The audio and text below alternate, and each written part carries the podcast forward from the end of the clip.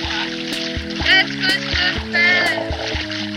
Je sais pas quoi faire. Ils se promènent comme ça, gratuitement. Je veux dire, euh, ils vont d'un endroit à un autre, mais pas forcément deux endroits précis. Bien entendu, des- ils n'ont rien, ils n'ont- ils n'ont rien d'autre à faire. Je bois du jus de raisin, je bois du jus de pomme, je fais la pause café, je mange du fromage en portions. Enfin, je fais tout ce que la télévision me conseille de faire. Et je m'emmerde.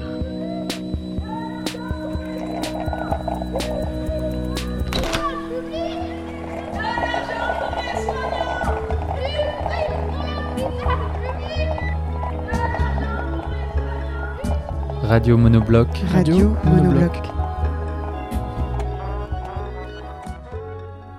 J'entreprends de t'écrire dans un état un peu troublé. J'ai lu beaucoup de choses diverses, tout s'embrouille, et si on espère trouver une issue pour soi en lisant ainsi, on se trompe, on est face à un mur, et on ne va pas plus loin. Dès que je me lève, 4h30, 5h, je prends mon bol sur la table de la cuisine. Je l'ai posé là la veille pour ne pas trop bouger dans la cuisine, pour minimiser le bruit de mes déplacements. Il prit une douche, se changea, lassa ses chaussures faites aussi bien pour les trottoirs, les escaliers roulants que pour les mauvais chemins. Il fit entrer le chat et lui disposa des assiettes de viande et de lait. Le gel s'était accumulé dans le pelage du chat et à la pointe des poils, et il lui semblait sentir des cristaux de neige. Je ne vois pas pourquoi je ne commencerai pas, arbitrairement, par montrer qu'à propos des choses les plus simples, il est possible de faire des discours infinis entièrement composés de déclarations inédites, enfin qu'à propos de n'importe quoi, non seulement tout n'est pas dit, mais à peu près tout reste à dire. Je ne travaille pas. Je lis en moyenne une heure par jour. Au bout d'une heure, l'illusion de la compréhension cesse. L'air est partout. Le plomb est un métal lourd et tendre.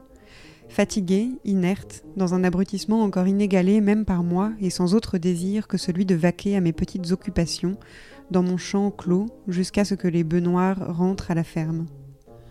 Je ne travaille pas autant que je devrais, que je voudrais, parce que je passe trop de temps ici, ou sur les sites des journaux, sur tous les sites d'information. Et plus j'écoute, plus ça s'entasse dans ma tête, sans aucune gradation, comme c'est le cas au jour le jour. Préoccupé parce qu'il me faut sortir de ma légère paralysie, dans laquelle tout cela m'a aussi plongé. Relancer mes jambes, mes bras et mes mains dans la bataille, tenir sans savoir ce que mon corps, jeté dans cet espace, réveillera, sans savoir ce que sera le temps en face. Tout à l'heure, je ne serai plus triste. La vie ne cesse jamais d'osciller. J'aurai l'envie et l'élan. Ça se meut à nouveau, je me suis remise à faire la cuisine, à redonner de l'espace à mes gestes, à tourner les pages au rythme de la lecture. J'écoute de la musique aussi. Et puis il m'arrive de ne rien faire. Par goût ou par dépit, ou par désincarnation ou par désinvolture. Par tristesse ou par joie. Le soleil couche sous la porte. De toute évidence, quelque chose s'achève, mais comment savoir quoi? Si c'était le jour, ce serait simple, mais d'une simplicité extérieure, n'impliquant que des gestes, la lampe, la fermeture des portes, le lit. Cette fois, sans raison apparente, je suis allongée dans un caniveau un soir d'orage et ma situation me paraît étrangement confortable. Comme un enfant, et comme je le faisais moi-même lorsque j'étais enfant, j'ouvre grand la bouche pour y laisser tomber les gouttes de pluie. Mon but, je crois, est de la remplir à ras-bord. Soir après soir, le vecteur de lumière traverse la même vitre, s'éloigne, et la nuit l'emporte, où tu te ranges, invisible dans l'épaisseur. Regarde un monde effondré comme un échafaudage. Lumière du soir, rêveur tel qu'il se rêve. Il est trop tôt pour savoir ce qui va se passer maintenant. Laissez-moi vous souhaiter, en homme bien élevé, beaucoup de bonheur dans cette putain d'année qui vient. Affectueusement.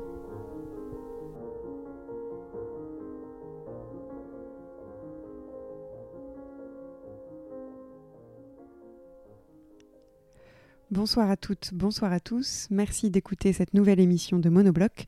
Ce soir, on commence avec Fenêtre sur cours. 100, 101, 102, 103, 104, 105, 106, 107, 108, 109, 110, 111, 112. Fenêtre. 112 fenêtres. En tout. Mais j'ai peut-être pas bien compté. M'ennuie.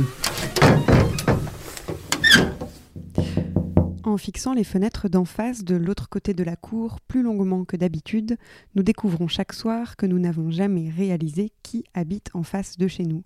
Ce soir, par les fenêtres restées entr'ouvertes, voici ce que l'on entend.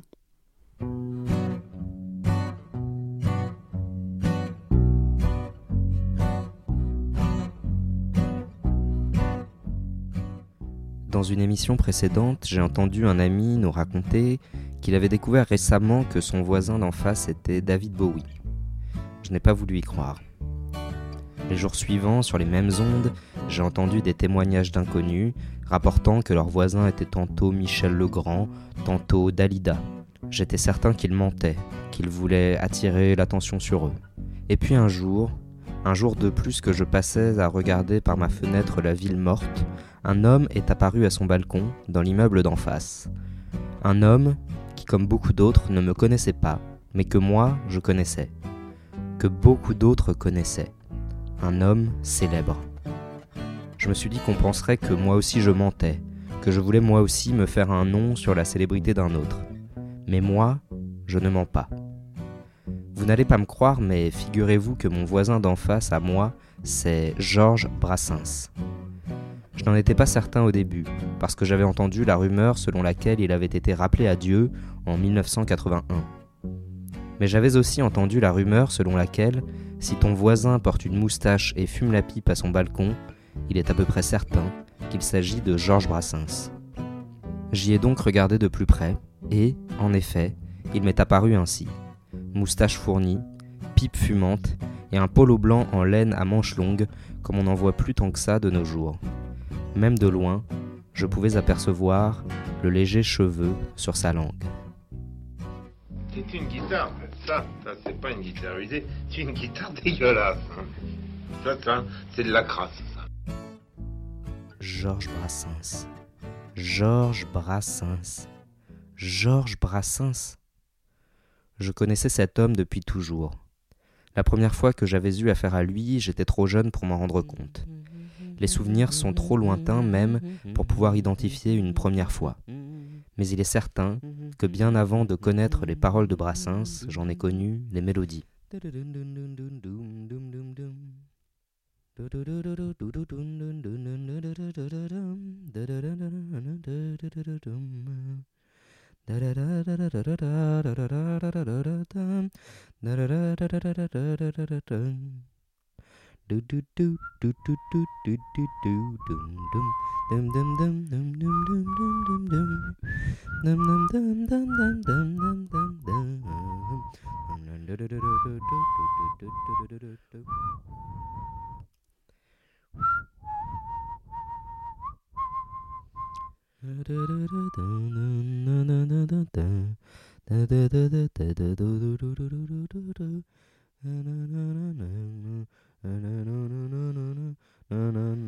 Ces sifflements, ces fredonnements, je les ai entendus pendant toute mon enfance, dans la maison de mes grands-parents, à deux pas du Morin.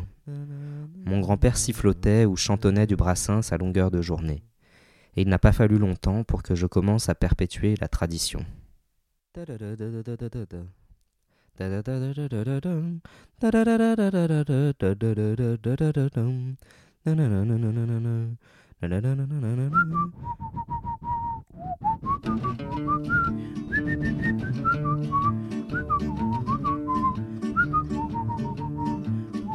Au marché de Brive-la-Gaillarde, à propos de bottes d'oignons, quelques douzaines de gaillardes se crêpaient un jour le chignon.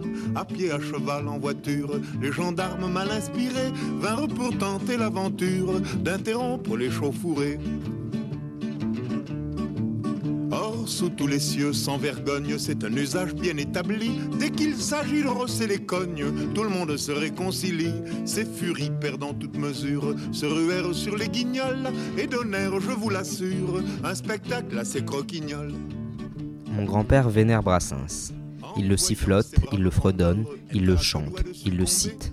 Chaque fois que je lui rends visite, je l'entends reprendre une nouvelle chanson que je ne connaissais pas avant. Mon grand-père m'a souvent raconté qu'il avait fondu en larmes à la mort de Brassens. Il avait pleuré sa mort presque comme celle d'un proche, et il ne fut pas le seul.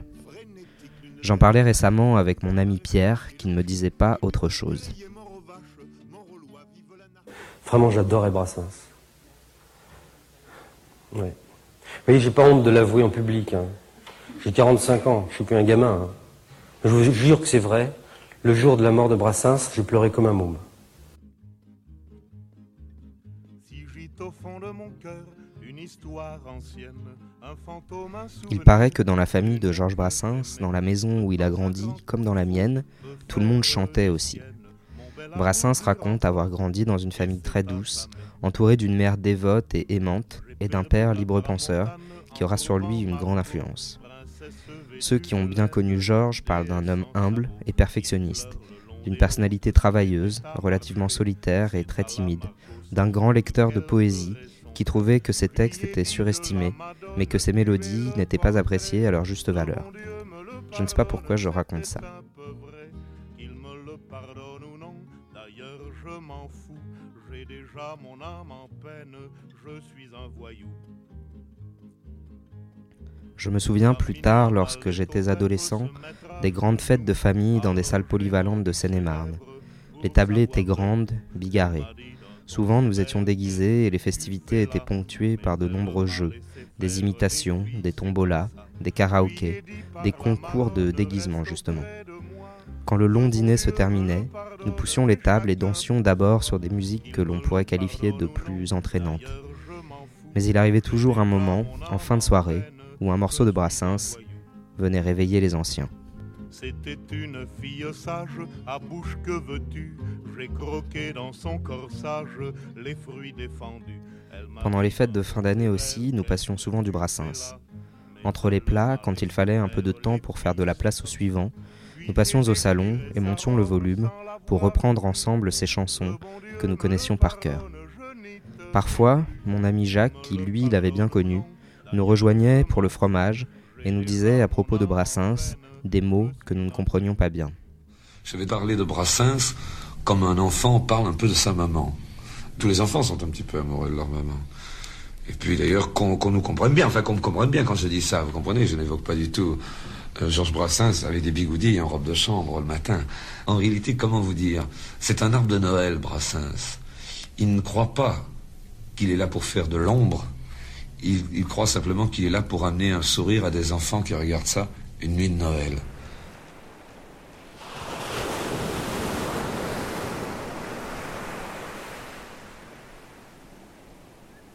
Toute ma vie, Brassens, cet homme que pourtant je croise aujourd'hui pour la première fois, semble n'avoir cessé de rôder sur mon chemin.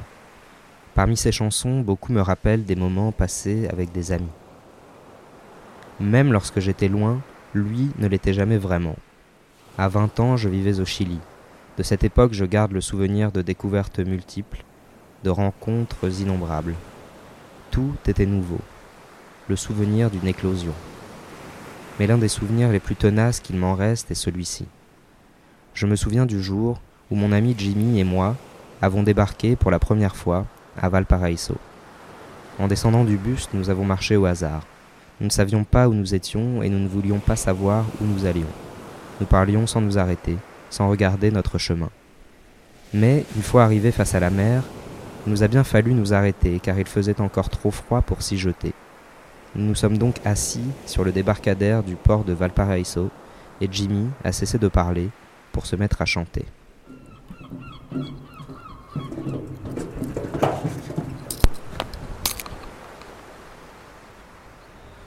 Ô vie heureuse des bourgeois, qu'avril bourgeonne, ou que décembre gèle, ils sont fiers et contents. Ce pigeon est aimé trois jours, Trois jours par sa pigeonne.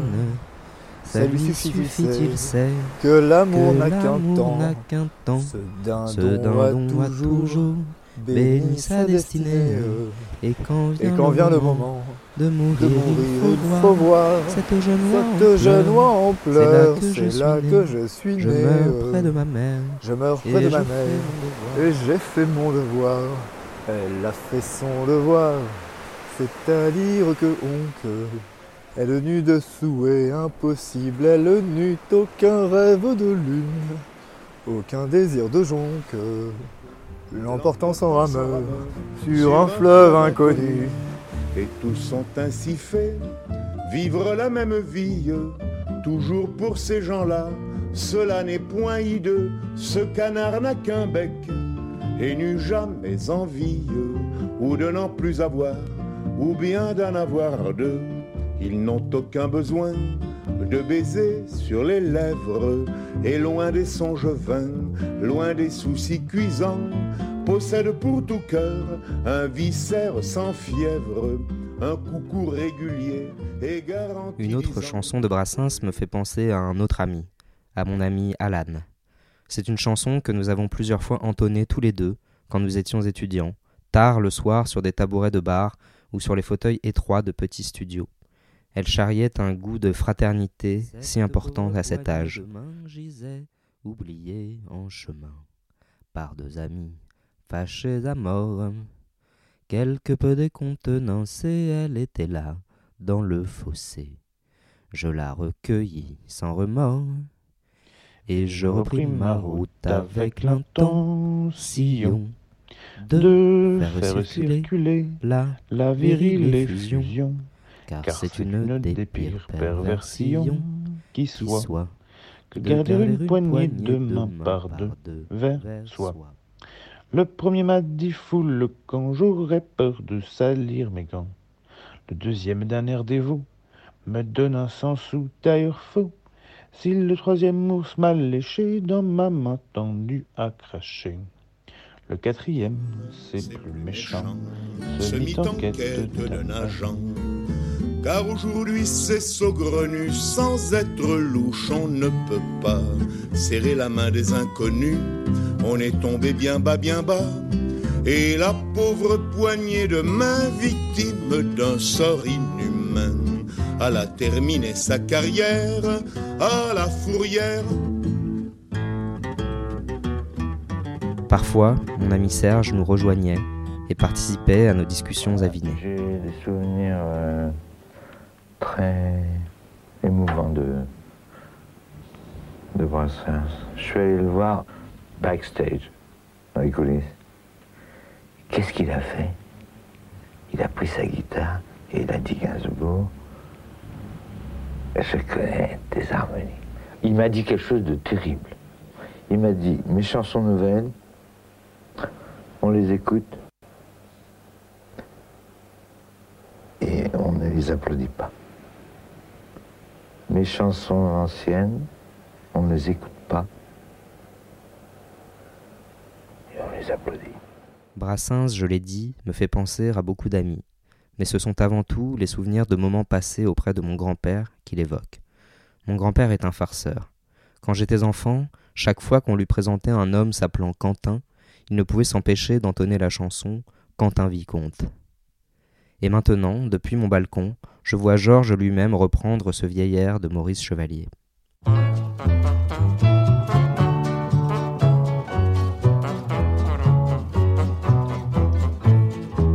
Quand un vicomte rencontre un autre vicomte, qu'est-ce qui se raconte? Des histoires de vicomte. Quand un gendarme rencontre un autre gendarme, qu'est-ce qui les charme? Des histoires de gendarmes. Chacun sur terre se fout, se fout des petites misères de son voisin du petites Quelle est la chanson de Brassens que j'ai le plus aimée? Quand on a pour voisin un artiste si célèbre, on est forcément un peu snob sur le choix de sa chanson favorite. Il est de bon ton de ne jamais citer les chansons les plus connues. Au fond, il n'y en a pas une que je préfère aux autres, mais celle qui aujourd'hui me semble la plus essentielle, est celle-ci, Trompe la mort.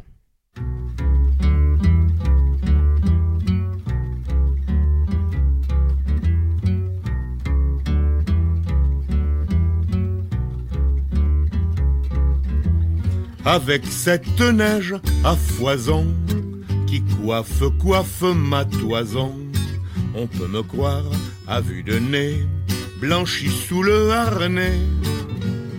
Eh bien, mesdames et messieurs, c'est rien que de la poudre aux yeux, c'est rien que de la comédie, que de la parodie. c'est pour tenter de couper court à l'avance du temps qui court, de persuader ce vieux goujat que tout le mal est fait déjà. Mais dessous la perruque que j'ai, mes vrais cheveux couleur de jet, c'est pas demain la veille, bon Dieu, de mes adieux.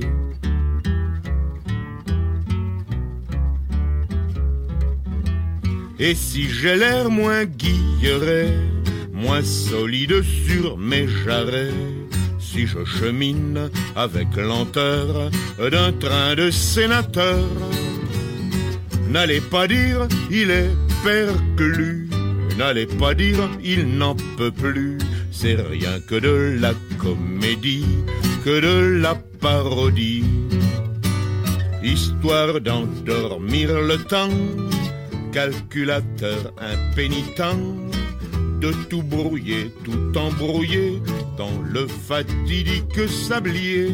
En fait, à l'envers du décor, comme à vingt ans, je trotte encore.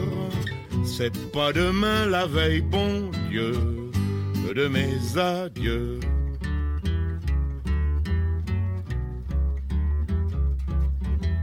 Et si mon cœur bat moins souvent et moins vite qu'auparavant, si je chasse avec moins de zèle les gentes demoiselles, pensez pas que je sois blasé de leurs caresses, leurs baisers.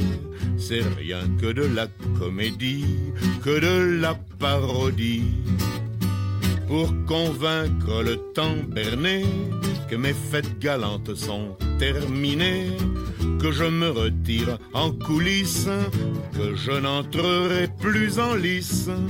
Mais je reste un sacré gaillard, toujours actif, toujours paillard.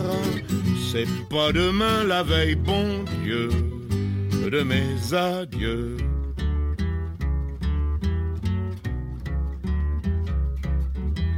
Et si jamais au cimetière un de ces quatre on en terre, me ressemblant à s'y tromper, un genre de macabé, n'allez pas noyer le souffleur en lâchant la bonde à vos pleurs. Ce sera rien que comédie, rien que fausse sortie.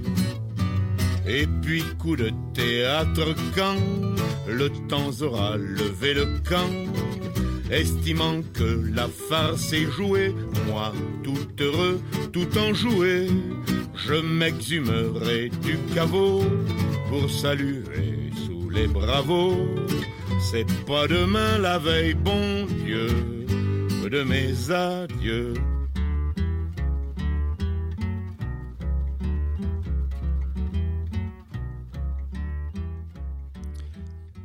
Il est 19h23, 19h truc sur euh, Monobloc, euh, vous êtes en direct. Euh, une chronique désormais quotidienne puisqu'elle dure depuis le début de notre édition numéro 9, la fameuse habituelle rassurante contre Bibliothèque idéale d'Antoine Beauchamp. On l'appelle tout de suite. On l'appelle... Parce que ça va sonner.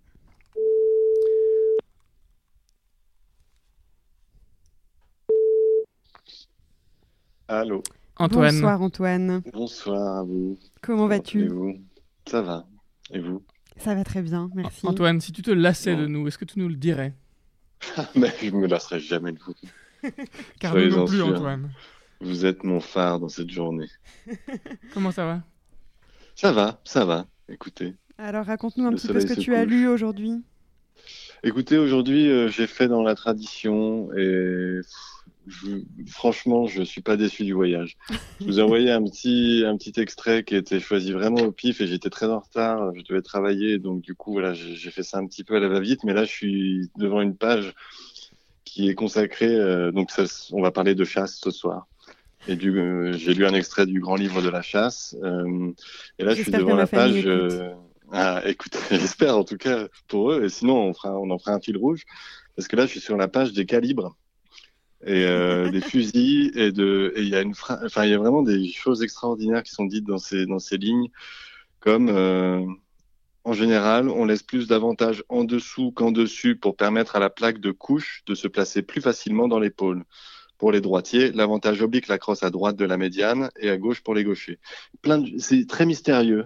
c'est vraiment, je trouve ça assez fascinant. Moi qui suis pas du tout chasseur et encore moins amateur de chasse, mais bon, ça c'est personnel. Ben voilà, je me retrouve à, à parcourir ce bouquin et donc ce soir, je vous propose de lire un petit passage sur euh, une pratique euh, fort désuète, mais néanmoins impressionnante, à savoir la taxidermie. Voilà. Écoute, c'est- ça fait très envie, alors je crois qu'on va l'écouter sans plus attendre. Je vous, voilà. Et je vous prends pas merci. plus de votre temps. Merci, Antoine. Bonne Gros soirée. bisous. À demain. Ciao. Le Grand Livre de la Chasse, édition Édito Service SA, 1974. La taxidermie, dans le cas d'un mammifère. Tête. Il faut toujours conserver la plus grande portion du cou possible. Une tête sans cou montée sur écusson n'a pas d'allure. L'incision commencera entre les oreilles pour aboutir au garrot. Elle suivra une ligne parallèle à la crinière. Perpendiculairement à celle-ci, une autre incision sera pratiquée le long des omoplates en conservant la portion de peau recouvrant les épaules et les coudes pour aboutir sous le sternum. En aucun cas, il ne faut couper la partie inférieure du cou, les coutures devant se situer en dehors du champ de vision. Peau. On la retire complètement, avec le minimum d'incision. Elle doit être placée dans un endroit frais, ventilé et mise à sécher sans aucune préparation particulière. On veillera cependant à ce que le courant d'air soit principalement dirigé sur la face interne de la dépouille et non sur la fourrure. Ne jamais mettre une peau à l'extension. Massacre. Les têtes sont nettoyées de toute trace de chair ou de ligament et mises à sécher au soleil. Dans certaines régions d'Afrique, elles sont tout simplement enterrées dans le sol et sont nettoyées par les vers et les fourmis en quelques jours. En Europe, on les trempe dans l'eau, bouillante d'abord, froide ensuite, et on les nettoie de toutes les impuretés pour les rendre aussi blanches que possible. Elles sont toujours mises au soleil pendant quelques jours, ce qui contribue justement à les blanchir. On peut, si l'on veut, passer sur l'os crânien une solution d'eau oxygénée et le polir légèrement avec une feuille de papier de verre fin. Le crâne peut être coupé de, différentes façons pour être appliqué sur son écusson. Les bois ou les cornes, une fois parfaitement nettoyés, sont passés à l'huile de lin. Ces dernières opérations sont du ressort du taxidermiste, à qui l'on donnera, s'il le faut, des instructions complémentaires. Il est toujours intéressant de prendre contact avec l'homme qui se chargera de ce travail, ne serait-ce que pour vivre un moment dans son univers. Un laboratoire de taxidermie ressemble à l'arche de Noé. Des plafonds pendent des cornes, des bois, des peaux et des vestiges de safari. Au mur font saillie des bustes de buffles, d'impala et de gnous, ou l'énorme mufle d'un rhinocéros. Dans les coins, par terre, se côtoient écureuils, corbeaux, têtes de brocard et hures de sanglier langues de plastique rouge. Sur un établi de menuiserie sèche une peau de zèbre, sur un autre une tête de lion ou de léopard, toutes parsemées de ces milliers d'épingles servant à tendre ou plisser la peau, suivant l'expression que l'artisan veut donner à la bête. On pourra peut-être admirer la reproduction en plâtre des plus beaux trophées ou la plus chatoyante des collections de papillons. Ainsi, le métier de taxidermiste, qui ne s'enseigne nulle part, mais dont les secrets sont transmis de père en fils, exerce-t-il une attraction sur tous ceux qui, comme les chasseurs, aiment la nature. En outre, il est une des dernières formes de l'artisanat et, par sa fantaisie et son charme un peu désuet, l'une des plus séduisantes.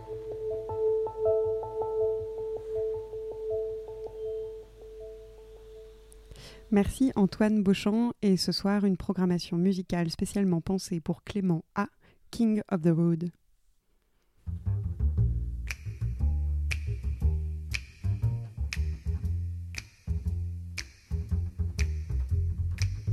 Trailers for sale or rent, rooms to let 50 cents. No phone, no pool, no pets. Ain't got no cigarettes, ah, but two hours of pushing broom buys an 8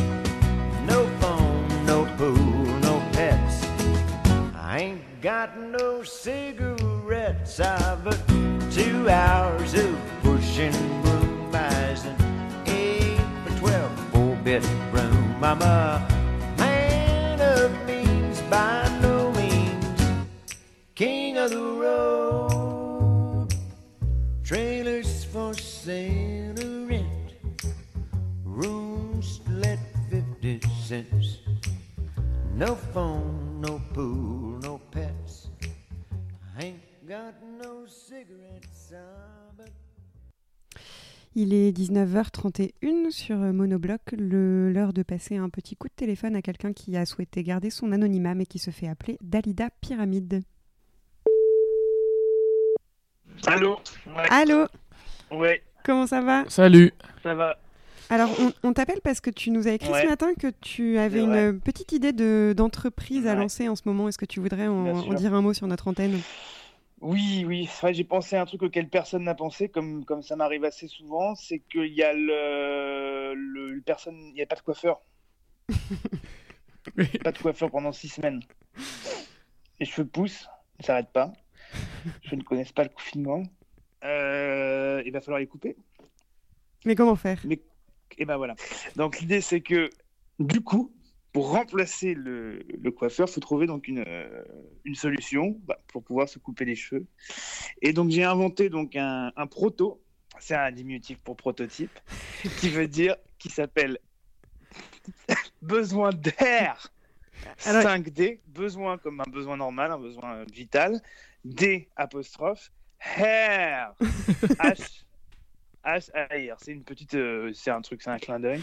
Euh, R est un mot anglais qui signifie cheveux, donc euh, voilà. Et hair en même temps, ça fait un homophone, on va dire, euh, semi-homophone avec le mot air. On a tous besoin d'air, on est en confinement, etc. Pourquoi 5D Parce qu'on n'a pas fini Alors, le titre. là. 5D. Alors pourquoi 5D Parce que on arrive bien sûr au- dans aujourd'hui des technologies du futur euh, qui nous permettent, grâce à la 5D, d'avoir des technologies voilà, autonomes. Avant, il y avait des imprimantes 3D, ça, une imprimante 5D. Bon, bref, donc le proto est une imprimante, c'est la base d'une imprimante 5D, un Mais casque. T'es passé de 3 à 5, quoi. Alors, voilà, c'est un saut. La période où on vit une période d'accélération des phénomènes déjà engagés. Et donc, on va, on va sauter un peu la 4D et on va directement dans l'univers de la, de la 5D. Et donc, besoin de hair 5D, c'est tout simplement un casque, un casque 5D, voilà, qui, est donc, qui permet donc de télécharger sur un choix de plusieurs euh, fichiers coiffure. Donc, on peut, qu'on peut sélectionner grâce à une app que je suis en train de créer avec mes équipes.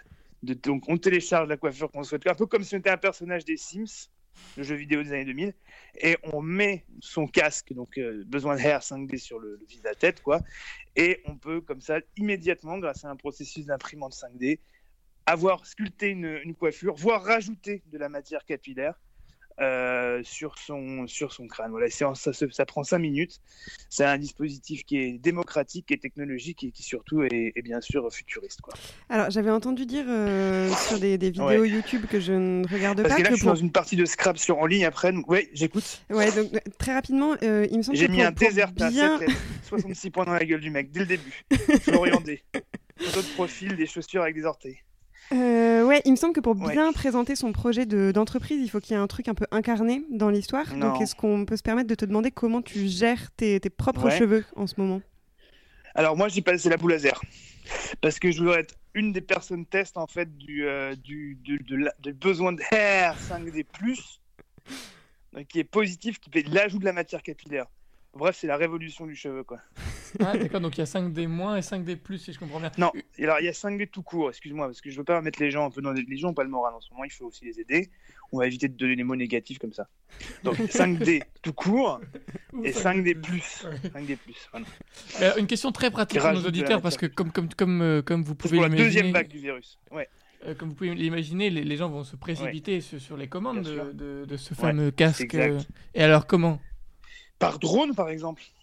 Par, dro- par drone, euh, par drone. Par ouais. airdrop, Ouais. quoi. Par airdrop, par airdrop. Ouais, très bien. Et que vous avez compris le- le- l'esprit besoin d'air. Absolument. C'est super. Formidable, ouais, merci beaucoup. Eh ben, Bah, écoutez, merci- merci partie. beaucoup. Je vais gagner. Salut. À bientôt. Merci à Dalida Pyramide. Il est 19h36 sur Monobloc. Jack Souvent nous a envoyé un enregistrement intitulé 70 ans et qui commence par une question à laquelle on consacrerait une vie. Est-ce qu'on veut vraiment vivre ensemble? Est-ce qu'on a vraiment envie de vivre ensemble? Mesdames, vous trouvez que c'est une question stupide ça? Est-ce qu'on peut, est-ce qu'on veut vraiment vivre ensemble? Euh, alors c'est pas une question stupide et je ne pense pas que tout le monde soit ait très très envie de vivre ensemble dans les conditions dans lesquelles on est. Ça. Mais c'est pas pas une question stupide. La question elle se pose. Voilà, on est là. Moi je fais un pas vers vous. Je suis là. Si vous faites un pas vers moi aussi. Là, je vais vous embrasser. Là. Oh, monsieur, monsieur, je suis une femme honnête. Enfin, jusque-là, j'étais, j'étais, j'étais, j'étais. Et ben, on va pouvoir en tout cas se parler. Voilà, on va pouvoir échanger. Toutes les deux, vous allez où On va à la banque, on va claquer notre retraite. on va la claquer. C'est-à-dire, vous allez retirer tout là Oui, d'un seul coup. on va s'enfuir à l'étranger. Ah ouais, on ne sait pas où, mais pas en Belgique, c'est trop près. On va aller loin, loin, loin. Moi, je vais en Andorre. hein. On va aller en Argentine, en Argentine. Andorre, Andorre. Argentine ou Andorre Alors le compromis, c'est où Chez nous, c'est là qu'on est le mieux. Vous allez retirer combien là? Alors moi, ma retraite intégrale, vous voyez, qui se monte à 500,09 euros par mois. Non mais arrête, arrête. C'est ça. Oui, mon mari est dans la banque, heureusement. On va aller boire, on va aller Voilà, on boire. va aller on va voir aller parce qu'on veut vivre ensemble quand nos maris seront décédés. Alors on regarde, on fait un plan. Regarde ce qui- Ils en ont pour combien de temps là? Ben on sait pas. Justement, ils sait qu'ils s'accrochent à la vie. Ils sont bien malades tous les deux, mais ils veulent quand même Alors rester. On se dit, bon, on va les aider quand même avec leur retraite. Moi, j'ai un problème, c'est qu'il a son ex et je dois partager le, la reversion, vous imaginez. Donc, on va à la banque voir ce qu'on peut tirer de, de leur retraite. C'est une seconde main, tandis que moi, c'était- je suis la première. Euh, Vous êtes plutôt sur quoi? Sur l'empoisonnement? Sur le poussage dans l'escalier? Sur quoi? pas, on hésite, on Le hésite. champagne, le cognac, le sucre, tout ce qu'il faut pour les diabétiques. Alors qu'ils n'ont même pas de diabète. Non, on, réfléchit Voyez, beaucoup. On s'amuse beaucoup. Parce qu'il n'y a que ça de bruit dans la vie, on réfléchit. Elle est psychologue, alors quand même. Moi, je suis une brave fille qui vient de la campagne, mais quand même, je suis vélo, vélodidacte.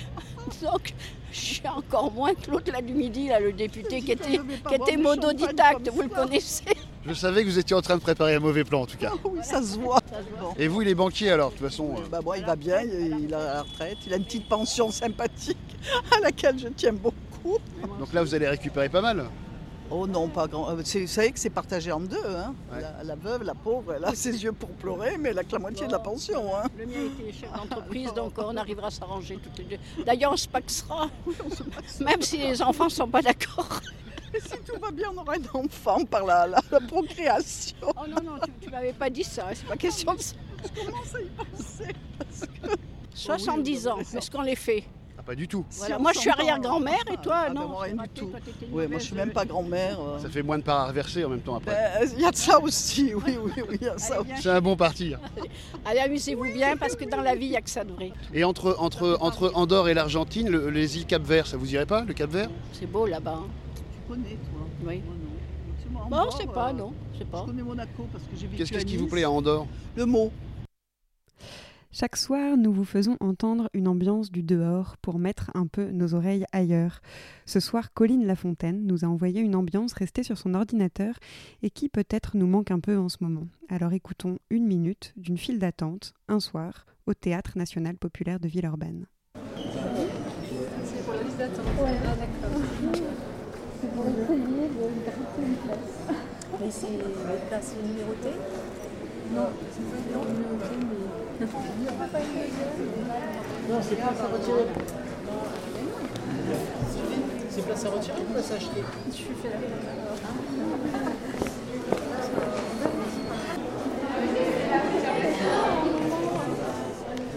Oui, c'est ça. Ah non, non, il donne pas les places, là. il inscrit les noms pour si jamais les places se libèrent, c'est par ordre d'arrivée des gens. Donc, euh, du coup, c'est-à-dire que eux rentreront. hein. Alors c'est uniquement sur les attentes. On n'a pas acheté de billets là. Voilà, non, parce que c'est complet. En fait, c'est la liste d'attente pour euh, les places qui vont se libérer. Donc, euh, les gens qui se sont inscrits en premier entreront en premier et ils vont rentrer jusqu'à ce que les dernières places soient prises. Et là, en fait, c'est 10 euros entre le et la vente des 5. Et c'est là qu'on saura euh, si on entre ou pas. Voilà. Donc vous êtes premier dans les, Oui, alors par contre, le problème, c'est qu'ils ils organisent pas. C'est-à-dire, qu'ils commencent à inscrire les gens à 19h, mais par contre, ils n'organisent pas l'attente avant. C'est le soir, la scène se passe chez le shérif. Ils attendent la relève du marshal, ils sont tous un peu serrés, alors ils jouent de la guitare et ils chantent.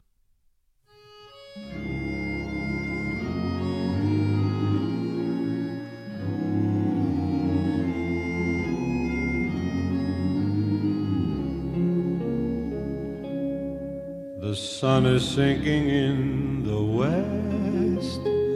The cattle go down to the stream. The redwing settles in the nest. It's time for a cowboy to dream. Purple light in the canyons. That's where I long to be with my three good companions. Just my rifle, pony, and me. Gonna hang, Gonna hang my sombrero, my sombrero, on the limb, of a tree. Coming home, coming home, sweetheart, darling, sweetheart, darling. Just my rifle, pony, my rifle, my pony, and me. Whippoorwill in the willow sings a sweet melody riding to Amarillo. Just my rifle, pony, and me. No more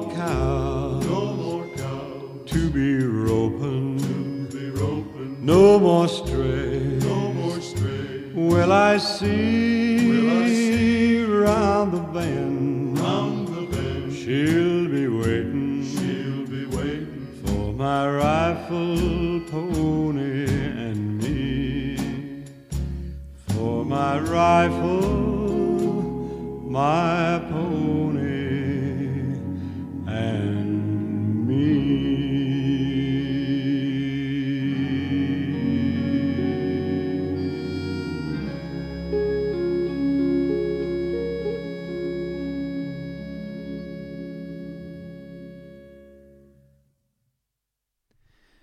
Il est 19h42 sur Monobloc et maintenant on va écouter euh, une contribution sonore qui nous a été envoyée par euh, Jen Cartwright.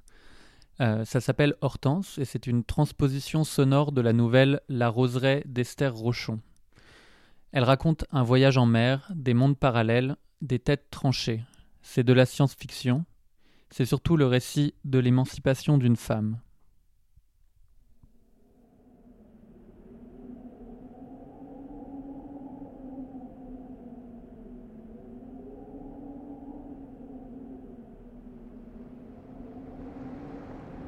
Lors d'un passage dans le centre-ville, je suis entrée dans une boutique de beaux objets naturels. Dans une montre, on pouvait admirer des géodes d'agate et d'améthyste. Prise de rêverie, je suis descendue dans une géote d'agate brune dont l'intérieur était tapissé de cristaux de quartz.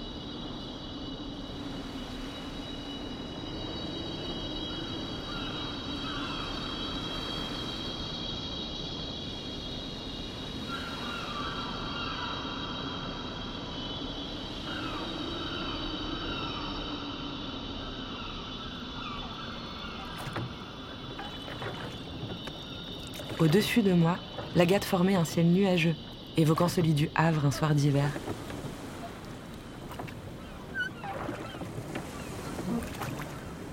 Soudain, une voile parut à l'horizon. Un bateau noir, irisé, à reflets pourpre, vert et turquoise. Une chaloupe s'est détachée et s'est approchée de moi.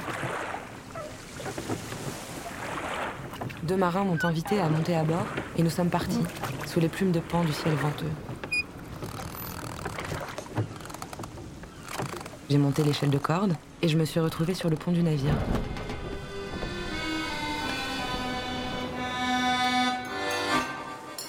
On m'a servi du vin mordoré. On a festoyé, dégustant muscat et crevettes, et même une raie pochée qui souriait encore.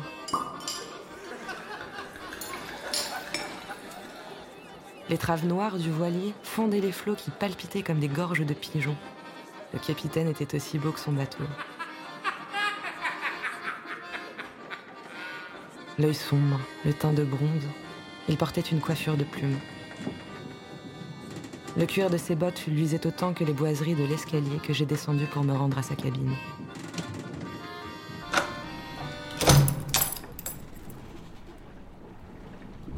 Après avoir fait l'amour dans des draps de soie, nous sommes remontés sur le pont.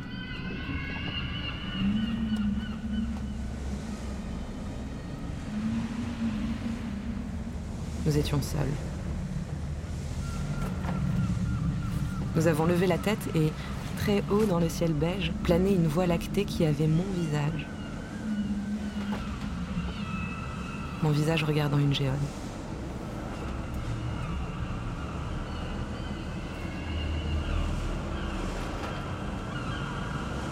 C'est à ce moment que je suis sortie du magasin.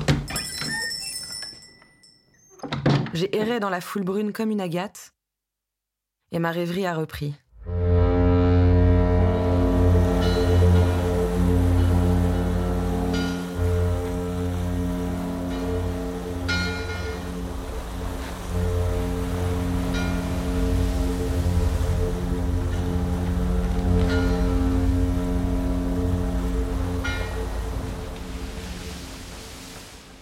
Hortense, me dit le capitaine, et c'est ainsi que j'ai appris mon nom. Hortense, aimez-vous mon équipage?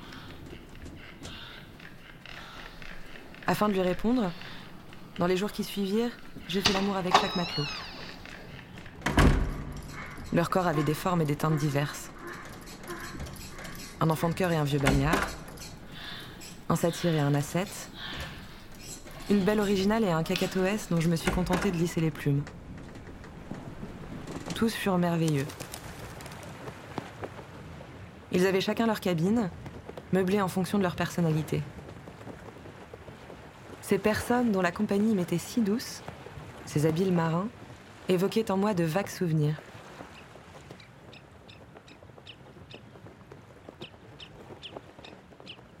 Tu ne me reconnais pas, Hortense? Me demanda un jour le capitaine. Qui était-il? Le capitaine Nathaniel Clegg, père de la bouleversante Imogène Le commis de la quincaillerie d'en face? Ou bien ce professeur d'université débitant des chiffres devant une classe qui n'écoutait pas?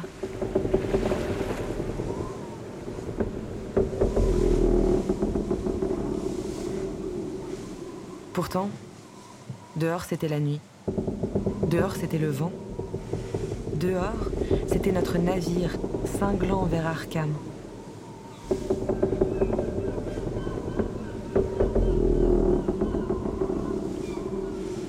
Au loin, nous avons vu se profiler une cité.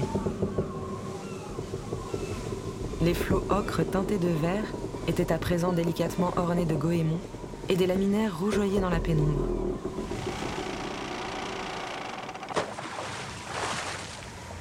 Nous avons jeté l'ancre à bonne distance des quais. J'ai levé la tête et j'ai vu le Havre qui se réfléchissait sur le miroir du ciel. Au Havre, je marche dans la neige fondante rue de Paris.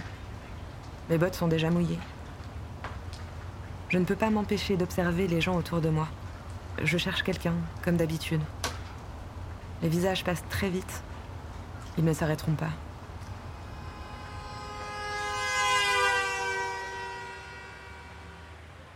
J'espère encore trouver qui aimer et qui m'aimerait en retour. L'indifférence et le rejet ont été mon lot.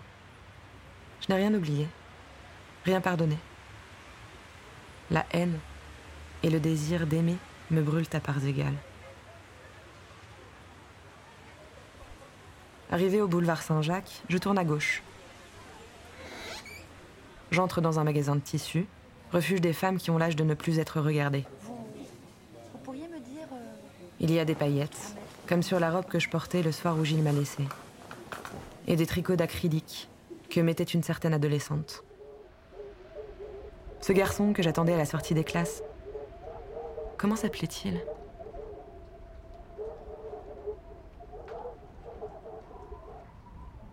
Je ne sais pas qui je suis. Je me promène. Femme de sentiments et de ressentiments, entourée d'une gangue de pulsions inassouvies, j'erre dans le Havre. Mes rancœurs sont devenus les matelots d'un bateau de rêve. Hors du temps, ils ont surgi, parés de toutes les phosphorescences du souvenir.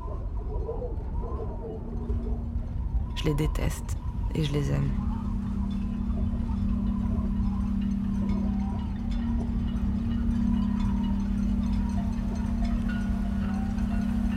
Sommes entrés dans la cité par un large canal.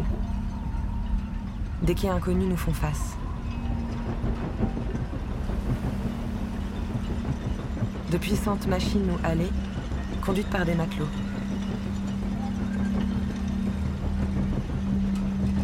C'était une grande ville de ciment et de granit rose presque vide. Au fond des rues profondes, j'apercevais bien quelques voitures, quelques silhouettes voûtées, sans doute à cause du vent près des gratte-ciel. Une fois le bateau amarré, nous avons débarqué.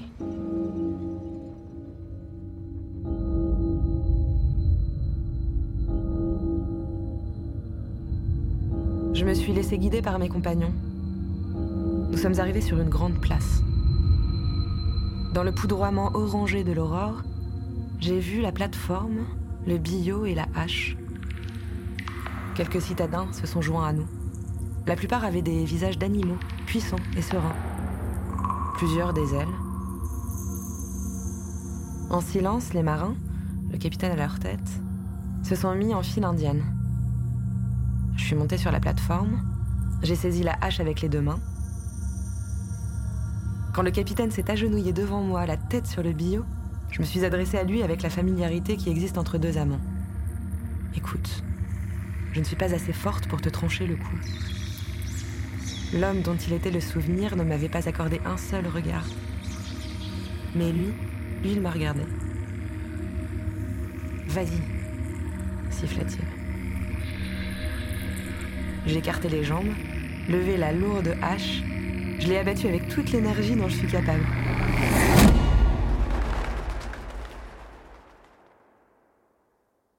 La tête s'est transformée en une rose et le corps en un rosier.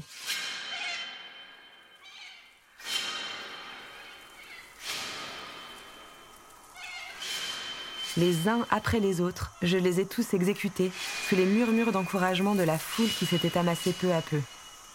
Certains se sont transformés en géraniums, d'autres en églantiers des grèves aux branches vigoureusement hérissées d'épines.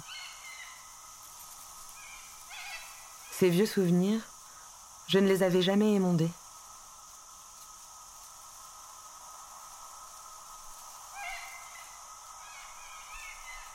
À la fin, je me suis retrouvée au milieu d'une roseraie aux opulents parfums.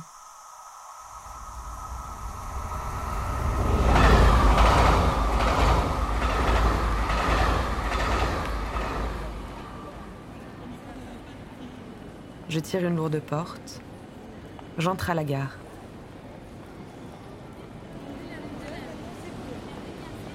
La foule y est dense.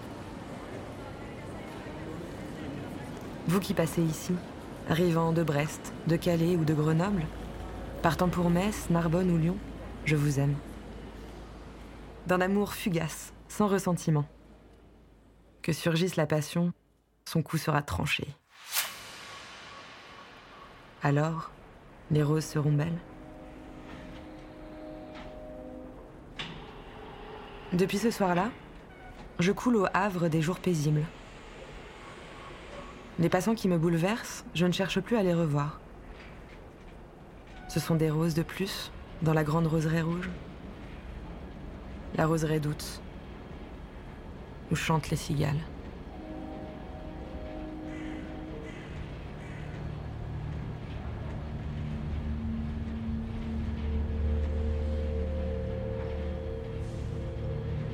Hortense, une fiction sonore de Ginny Cartwright, d'après la nouvelle La Roseraie d'Esther Rochon, avec la voix de Louise Dudek. Réalisé sous la direction d'Alexandre Planck et d'Antoine Richard. Conception sonore additionnelle, Pierre-Luc Sénécal. Mille merci à l'équipe de Phonurgia